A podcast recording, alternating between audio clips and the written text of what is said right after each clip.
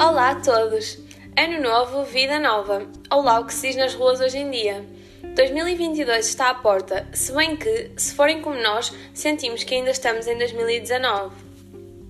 Mas bem, passagem de ano equivale a 12 passas, um tio que insiste em subir a uma cadeira, apesar de já não ter idade para isso, e resoluções de ano novo que acabam em janeiro.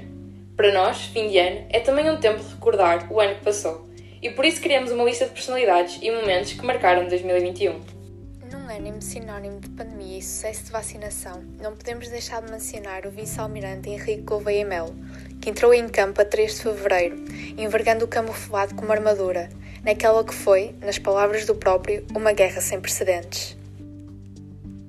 Em setembro, foi a vez do nome Carlos Moedas aparecer em todas as manchetes.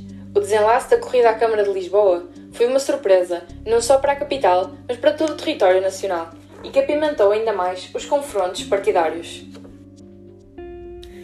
De Portugal para o mundo, António Guterres reafirmou a presença portuguesa em organizações internacionais ao ser reeleito como secretário-geral da ONU.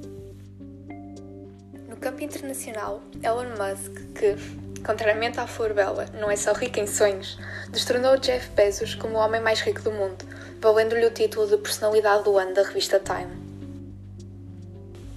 Destacamos também Kamala Harris, que no início do ano se estreou como primeira vice-presidente mulher dos Estados Unidos, e Simone Biles, que, embora alvo de duras críticas, chamou a atenção para os obstáculos enfrentados pelos atletas a nível psicológico. Mas 2021 ficou também marcado pela dura despedida de figuras cuja morte parece sempre prematura. Carlos do Carmo, um dos principais embaixadores da candidatura do Fado a Património Imaterial da Humanidade, deixou Portugal com o primeiro Grammy em 2014 e a sua música ecoará sempre através das futuras gerações. Ainda no âmbito das artes, a morte de Maria João Abreu, aos 57 anos, representou um duro golpe para o teatro e cinema portugueses. Não só Portugal, mas também Timor-Leste e todos os países com ligações a Portugal choraram a morte de Jorge Sampaio, aos 82 anos, após uma longa vida a lutar pela preservação dos direitos humanos.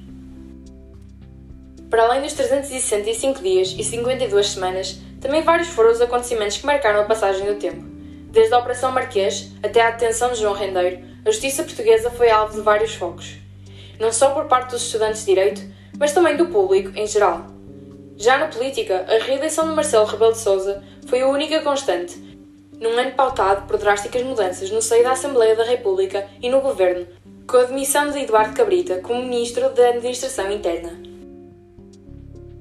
Vários foram ainda os acontecimentos que pararam o mundo, literalmente no caso do cargueiro que ficou encalhado em pleno canal do Suez.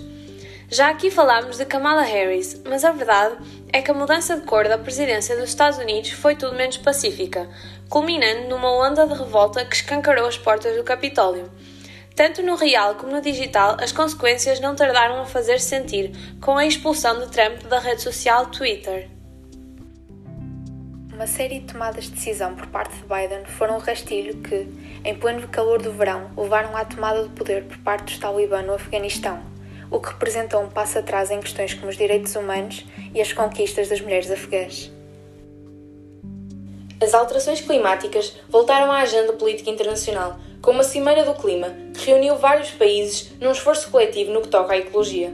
O panorama climático foi ainda abalado por novos sismos no Haiti e pela erupção de um vulcão na ilha de La Palma, que custou o lar a muitas famílias. Foi um ano de retoma tímida à cultura, se bem que cinema sem pipocas não é a mesma coisa.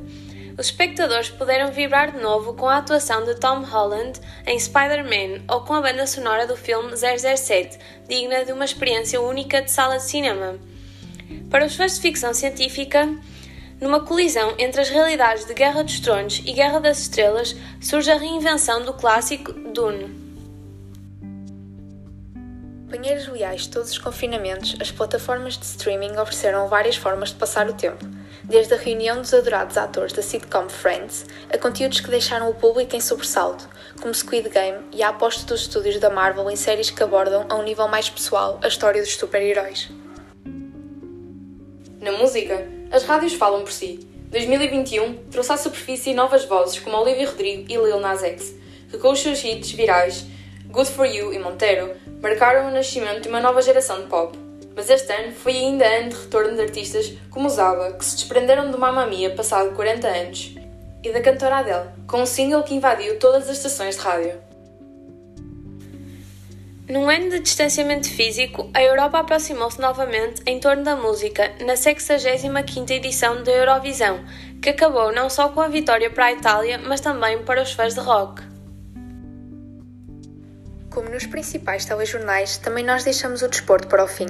O Sporting voltou em força após 19 anos afastado do título. Já em Espanha, o futebol ficou marcado pela saída de Messi do Barcelona. Este foi ainda o ano de Verstappen destronar Hamilton na Fórmula 1 e de Portugal sagrar campeão do mundo em futsal. A equipa portuguesa fez furor nos Jogos Olímpicos, obtendo o melhor resultado de sempre neste tipo de competições. Esperamos que tenham tido um bom 2021 e vemo-nos para o ano!